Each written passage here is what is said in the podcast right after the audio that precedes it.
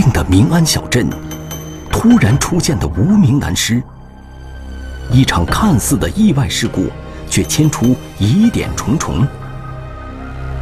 举止怪异的男子，遗留在现场的西红柿，警方又将如何破解真相？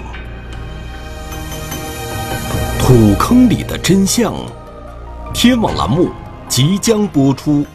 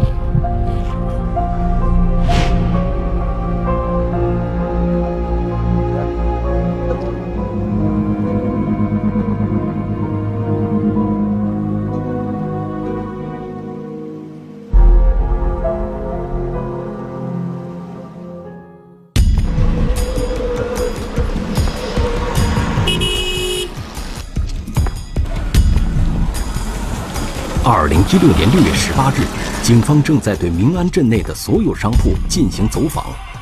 他们所要寻找的是一种常见的蔬菜——西红柿。大地就盛产这个西红柿，可以说这个西红柿，你没法儿通过这个这个柿来了解说这个柿是哪产的，哪什么地方卖的。将来以后不要这种。这些西红柿并不特别。警方更加在意的是谁曾经购买了这些西红柿。有买的，但是基本上大部分都是周边的熟人买的，都能叫咱的名字。根据警方的推理，这些购买西红柿的顾客当中，有一个人很可能与前一天刚刚发生的一起命案密切相关。这个人究竟是谁？他此时又在哪儿？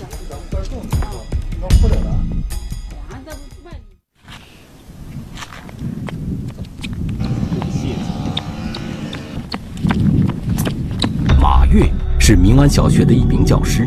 这天清晨，他像往常一样，沿着校门口的这条小路跑步晨练。跑着跑着，马跃突然放慢了脚步。他发现，在脚下的路基下方有一个土坑，坑里竟然躺着一个人，满脸是血。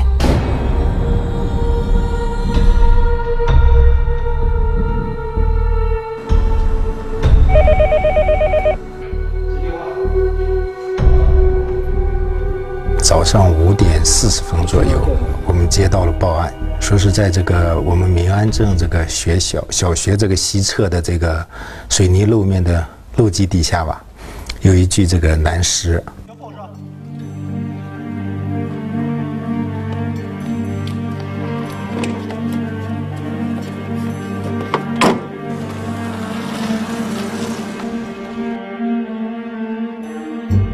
这条路。是明安镇南侧一条偏僻的小路，现场位置距离明安小学近一公里远，平日里人迹罕至，只有上下学时才偶尔有车辆驶过。这个地方呢，就是已经离开了集镇，在这个集镇的这个村子外面，这个基本上就是算荒野里面了吧，是这么一个位置。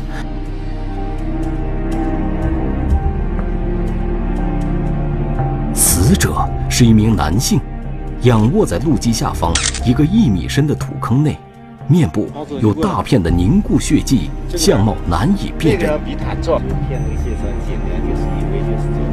可能是原先就是修路的时候取土呀，干什么，有一个大坑。然后呢，你这个人如果是你不注意从他跟前走过去，你发现不了。你只有走到那个路边的时候，你才能发现那坑里面有一个尸体。从尸体到路面之间有一道明显的拖拽痕迹，而路面上的血迹更为明显。结合现场环境，民警推测，死者应该是前一天晚上在这里死亡的。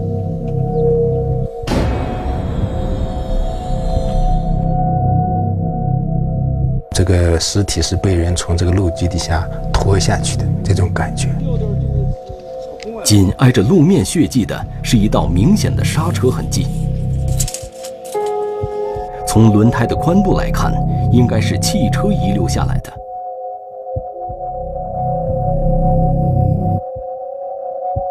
当时就是在拖动尸体这个路面这个这个血血痕的这个，呃，旁边了，找到了这个当时有一个反光镜的镜片在那摔的呢。通过对现场的初步勘查，种种迹象让警方形成了一种看似合理的推测。一二三，走。第一直观的感觉应该是个交通肇事。因为它符合交通肇事这个特点，路面有摔碎的磕碰的机械是这个这个碎片，也有刹车的痕迹，它了有这个尸体了滚落在路基底下。但是，除了一片完整的反光镜碎片之外，现场并没有留下其他的掉落物，也没有发现死者驾驶的车辆。现场。还存在诸多疑点。民警一方面扩大现场的搜索范围，另一方面调取周边所有的监控探头，寻找涉案车辆。从发现尸体之后，有发现有这个这个磕碰的车辆、修理的车辆，或是不在的车辆，这个范围内进行查控。明安镇虽然地处农区，但是距离东面的包头近二十公里的路程，北与乌拉特中旗相连，往来车辆繁杂，监控却十分稀少。监控也很少，排查起来也很困难。然后他是夜夜间嘛，感觉是夜间发的案，所以说在走访这个这个老百姓的过程当中，很少有人给咱们能够提供什么线索。距离案发现场最近的一处监控，安装在一公里外的明安小学门口。门口这条小路径直通向现场。然而，在监控画面中，警方并没有发现与刹车痕迹吻合的车辆。这是这儿现场的车辆经过的车辆也有，但是有摩托车，但是没有发现货车呀这些轿车类的车辆。与此同时，通过扩大搜索，警方在距离现场一公里外的草丛中发现了一台立着的摩托车，并且左侧反光镜破碎，与现场遗留的反光镜碎片刚好吻合。从主观上想，还是有人把它推到这块儿的。如果说要是交通肇事，呃，没有人动的话，他应该在摩托车应该在现场躺着呀，或者是这这些应该离在现场是吧？现在离开了现场，在摩托车的附近，民警还发现了一袋没有吃过的西红柿，这些西红柿是否与案件有关？警方此时还无法做出判断，但是这台摩托车的出现给警方提供了一些线索。如果是嫌疑人的。他应该充分利用这个交通工具逃离现场，那说明这个这个摩托车是死者的可能性很大。通过对明安镇内所有的摩托车销售点进行排查，警方很快在一家车店里找到了这辆车的主人。然后我们找到了这个摩托车的第一个主人。这个姓郭的这个群众给咱们提供说，这个摩托车是我的，我卖给了这个这个这个郑某。警方发现郑丽是这辆摩托车的实际使用人，一直生活居住在明安镇，经营着一家小餐馆。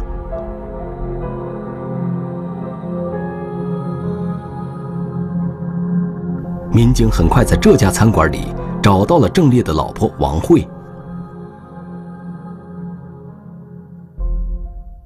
他的媳妇儿过来以后，一辨认这个摩托车是了，就是张某的摩托车。王慧告诉民警，郑丽在前一天晚上出了门，直到现在还没有回来，手机一直能够打通，但是却始终无人接听。没以为然，呃，以为他出去，这因为在那儿是住了好长时间嘛，是不是又出去走到哪儿，呃，跟跟别人喝酒去了？通过辨认，王慧很快确认死者就是她的丈夫郑丽。宁静小镇里惊现男尸，现场痕迹疑点重重。突然转变的案件性质，刻意隐瞒的案发现场，受害人又为何两次离家？土坑里的真相，天网栏目正在播出。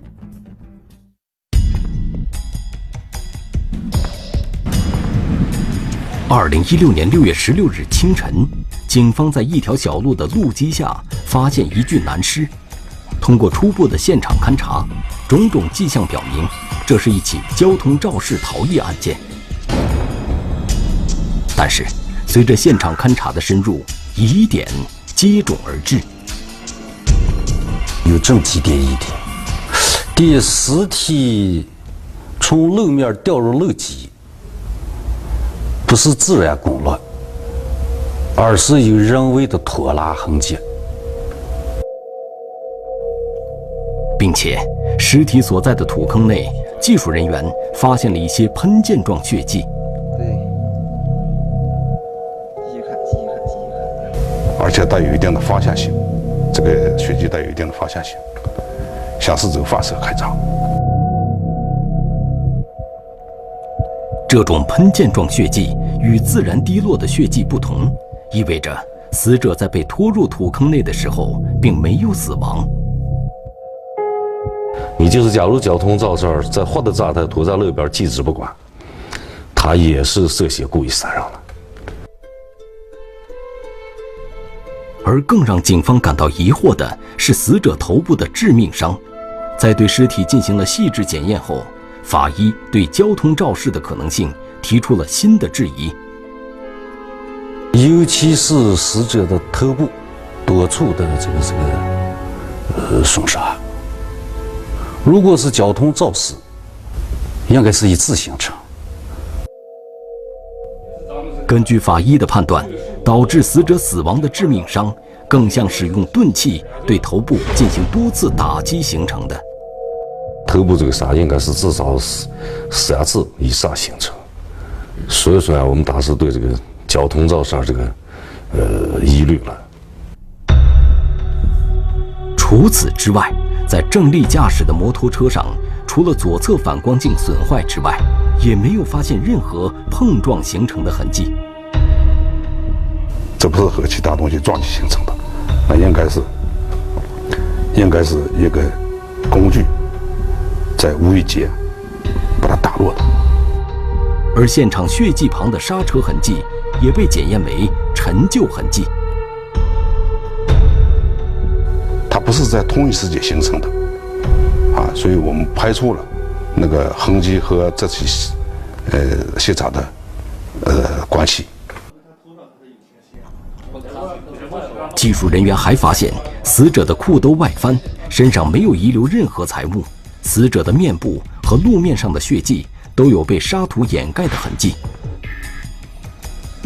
摩托车也被刻意开停到一公里外的地方。综合种种线索，专案组认为，这很可能是一起故意杀人案。重点排查就是一些他一个就是不被害人，呃，这个脸上撒土，他目的就是出于就是说，不让让轻易的辨认出来，这样能拖延案件的侦查跟风险。案件性质的转变。给宁静的小镇蒙上了一层阴影，大街小巷开始议论纷纷。嗯，平时的治安状况也好，很少发生这种命案，这这这些案件。曾经有一段时间以后，这个咱们的人你都不想去那边去陈列去了。通过走访，警方已经确认了死者的身份。郑丽，本地人，在镇上经营着一家小餐馆，生意虽不红火，却也能维持生计。还接应一些，呃，零星的化肥买卖，哎，从别人手上接啊，再卖给农民，从中挣个余利。郑丽和妻子王慧结婚多年，关系一直很融洽，很少发生争吵，也不存在生活作风上的问题。这个人因为平时生活很节俭，哎，和这个咱咱们当地人说很小气。也没有这些，这这些方面的事事情，也排除这种情杀。难道是郑丽在生意上和别人结了怨，招来横祸？警方发现，郑丽在做生意上的口碑并不好，和许多人发生过矛盾，跟人们交往不是特别和谐，啊，尤其是。像这些买卖过程中，特别是化肥、农药些过程中，原来郑丽经常以很低的价格收购化肥，再以低于市场价的价格卖给农民。对于一些蝇头小利，也斤斤计较，为人所诟病。在这个案发的嗯前前几天，他就来这个村里面，他就说，这个村里面有的这个。老百姓不是要买化肥吗？他说：“您不要买，呃，过两天我有便宜的化肥给你嘛，价格一定要比市市场上的便宜。”这这说过这些话。王慧还向警方提到，郑丽曾多次向一位姓张的男子购买过化肥，并且还有一些欠款没有还给张某。案发前几天，张某也曾经来到餐馆催促郑丽快点还钱。然后这这段时间，最近几天呢，要的比较勤诚，比比较勤。然后到他饭馆也要过，但是他一直没有给人家，然后态度还不太好。只知道姓张，不知道叫什么，也更不知道干什么的。但是郑丽向张某收购的化肥并不多，属于小本买卖，拖欠的货款金额也不大，似乎难以构成充分的杀人动机。但是不至于说这么些七二八百块钱的买卖，至于把一个人杀了。郑丽生活十分规律，平时两人几乎一整天都在餐馆里打理生意，直到深夜。然而，案发当晚，郑丽在接了一个电话后，就突然离开了餐馆。有一个人给郑某打电话，说是要给他卖给化肥。要卖化肥给他，然后呢，郑某中间就骑上摩托车出去一趟。郑丽离开后不久，又回到餐馆，向妻子要了一些钱，便又匆匆离去。这也是王慧最后一次见到郑丽。从这个老哥那拿了一千块钱，和他姐姐借两千块钱，身上应该至少砸了三千块钱。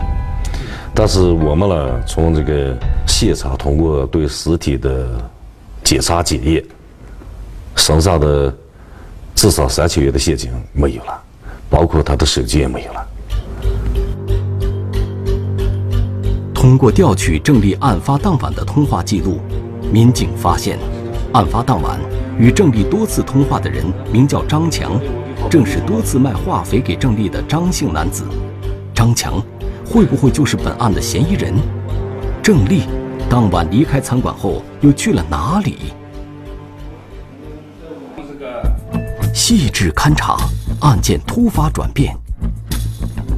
受害人异常的两次离家，监控画面中诡异的男子，线索汇集，警方又将如何寻找真凶？土坑里的真相。天网栏目正在播出。二零一六年六月十七日，结合现场勘查的种种疑点，专案组作出研判：郑丽。并非死于交通肇事，而是被人杀害的。所以感觉到呀，就最后一个给他打电话的人，是个很关键的人物。到底他们见上没有？见上以后发生了什么事？根据王慧提供的时间点，在一处监控画面中，民警捕捉到了郑丽第一次离家后的身影。监控画面显示，案发当晚九点三十分左右，郑丽驾驶摩托车经过民安镇的一条道路，随后停在了路边的一片空地上，似乎在等人。发现这个有一辆面包车比较反常，他这个从这个南北路从北北上去跳走了不远，他又挑了个头又返回来，返回来停在这个路口，呃，感觉见他是像像找人或者等人的样子。面包车停下来不久，车上下来一个人，径直向郑丽走去，两人似乎是约好了在这里见面。两人交谈了一会儿，郑丽便骑着摩托车离开了。接触他走以后，其实那个时间段，实际是他是骑摩托车出来转了一圈，去他姐姐那儿借了两千块钱，然后他就回去了。根据王慧的回忆，郑丽在十点左右返回家中，一进门就向他要了一千块钱，又急匆匆地离开了。咱们分析是什么呢？第一次交易没成功，第二次应该是价格谈妥了，所以他才骑摩托车再出去。民警发现，在郑丽第一次出现的监控画面中，那辆可疑的面包车始终没有挪动，直到凌晨才离去。但是，郑丽的身影却始终没有再次出现。警方猜测，这个与郑丽会面的男子很有可能就是张强。跟做化肥生意的这个姓张的人，是真做化肥生意了，还是骗着他叫他带上钱出来以后，切了菜以后，然后加害于他？民警发现，两人第一次会面的地点紧挨着民安小学门前的那条路，而这条路又径直通向案发现场。警方对民安小学门口的监控再次进行了细致的研判。很快有了惊人的发现，看到一名男子了，穿了个夹克，夹克里头รู的一个类似于รู起来给人种感觉，就像那种发胀的一种棒，在里在这个怀里头揣的，呃，并且这个他揣的这条棒，这个棒呢，向咱们现场的方向去了。由于是夜晚，监控画面十分模糊，无法看到男子的相貌。但是，民警还是能够清楚地看到，男子怀里抱着的的确是一根棍子。那条路是平常可以讲是很无人烟的，平常那条路走的人很少。他这个时间段自己又拿着棒，呃，往那个现场方向走，本身就是一种可疑。这个人是谁？他究竟是不是张强？由于两段监控画面。直接无法完整衔接，民警并没有贸然做出判断。只能说是这个人很可疑，呃，有重要的可疑。但是这个人是谁？因为当时现场的监控条件不太好，看不清楚。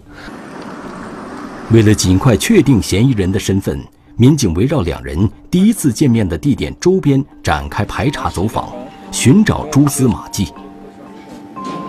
面包车停靠的地点。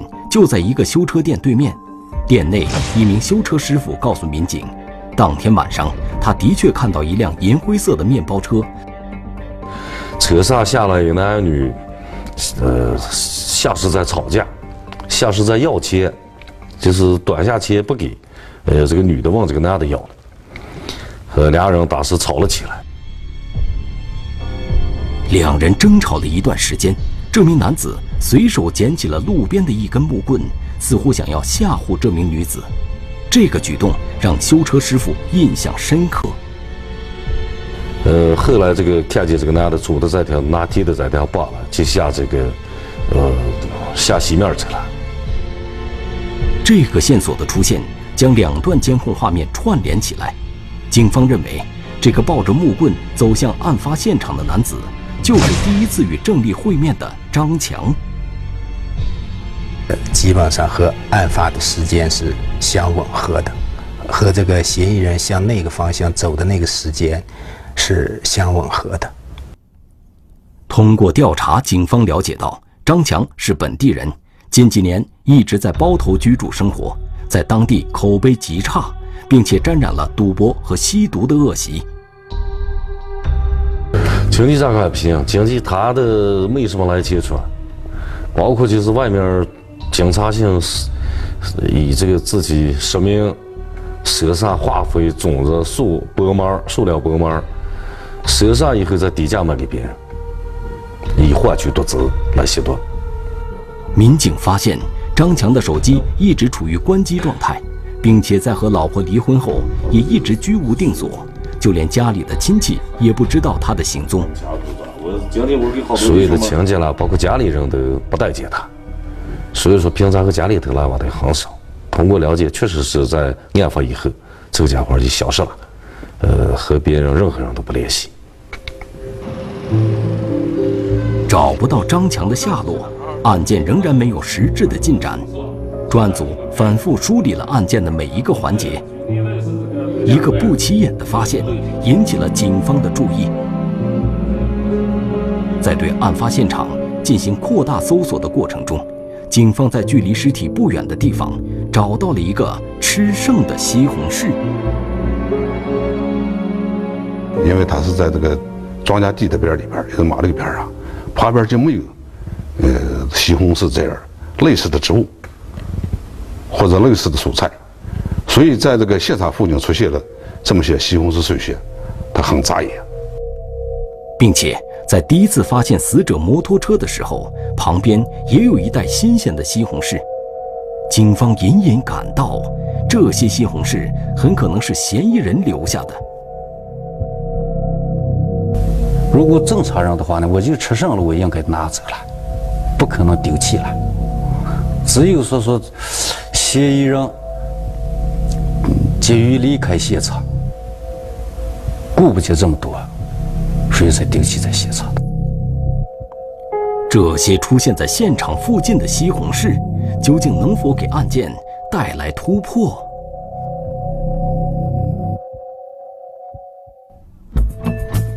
监控画面中的诡异男子，遗留在案发现场的西红柿，囊中羞涩的顾客。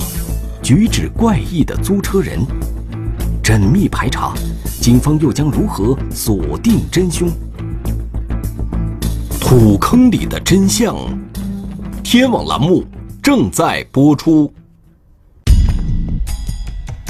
二零一六年六月十八日，在对案件进行梳理的过程中，案发现场附近出现的西红柿引起了警方的注意，民警猜测。这些西红柿很可能是嫌疑人留下的，说明这个嫌疑人不应该是正常的这个这个饮食规律的饮食，应该是至少在发案的这一个时候，他没有正常的吃饭，应该是以西红柿充充饥。这个在案发现场附近吃了西红柿的人。究竟是不是嫌疑人张强呢？警方对明安镇内所有的商铺展开排查，希望有所发现。有买的，但是基本大部分都是周边的熟人买的，都能叫咱的名字。经过排查，一家商铺的老板向警方提到，案发当天有一个人在店里购买了一大袋西红柿。与其他顾客不同的是，这个人在其他食物的货架之间徘徊了很久，最后却只购买了西红柿。其他的，嗯，说是也有卖蔬菜的小卖铺，也卖蔬这个是西红柿，但是单独买西红柿都买了三斤，只有这么一一起。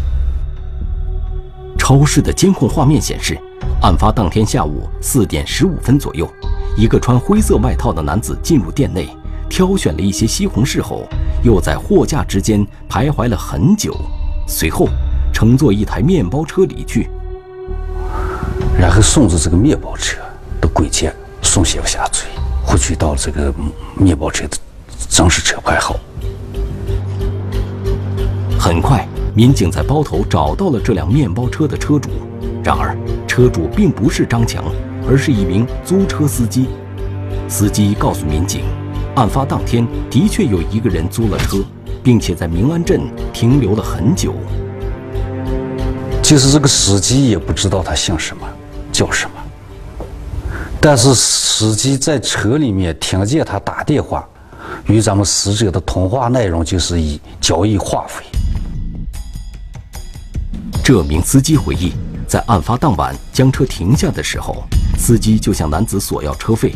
但是这名男子始终没有给，让他在路边一边停着，自己一个人下去，离开车一段时间，而且下去的时候，看见好像还曾经提了一根木棒。过了几个小时，男子回到车上后，突然变得十分爽快，立即把车费结清了。而且给他租车付租车钱的时候，看到除了给他付这个租车钱，还有还有一摊，具体多少他大致说是一两千块钱。此时种种线索汇集，民警几乎可以断定，张强就是本案的犯罪嫌疑人。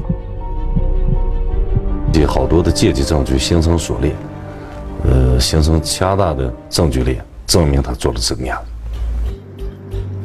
二零一六年六月十九日，根据这名司机提供的线索，警方将犯罪嫌疑人张强抓获。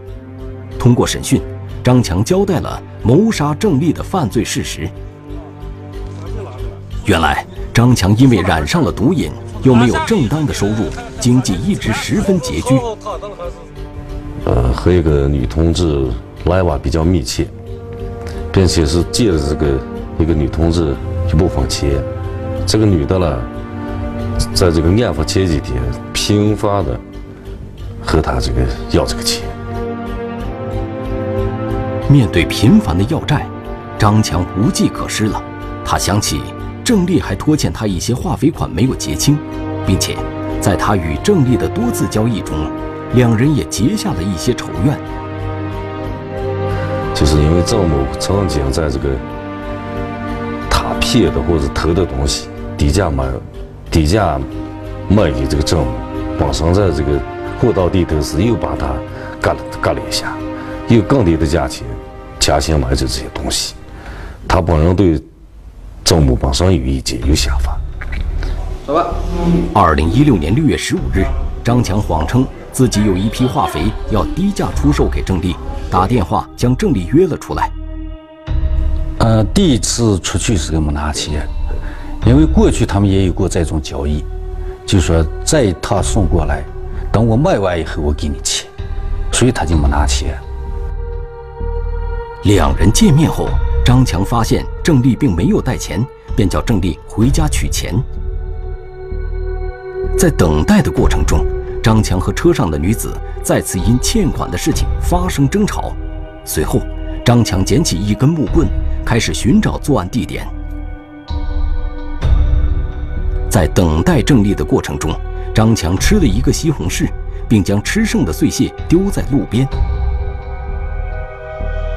等到郑丽到达案发现场后，张强用早已准备好的木棍将郑丽杀害，随后。将他拖入路基下方的土坑内，打倒之后，又拖到路基底下，路基底下的坑里边进行了再次击打。完击打完之后，把那个路底下的坑里边的沙土撒泼到受害人的尸体上面。在张强的指认下，警方在案发现场附近的一间厕所内找到了张强用来作案的凶器。至此。案件终于水落石出，而张强也终将因为自己犯下的罪恶接受法律的制裁。中华人民共和国公安部 A 级通缉令：陈宇，男，一九七一年十一月二十九日出生，户籍地河南省建阳市罗山县周党镇中心街，身份证号码四幺三零二八一九七一幺幺二九四七三二。该男子为重大盗抢骗犯罪在逃人员，公安机关希望社会各界和广大人民群众及时检举揭发盗抢骗等违法犯罪活动，发现有关情况，请及时拨打幺幺零报警。独居女子在家中死亡，是意外还是被谋杀？蹊跷的案发现场，仅存的案件线索，是因财起意还是为情所困？警方还原现场，解开重重谜题。欠条，天网栏目近期播出。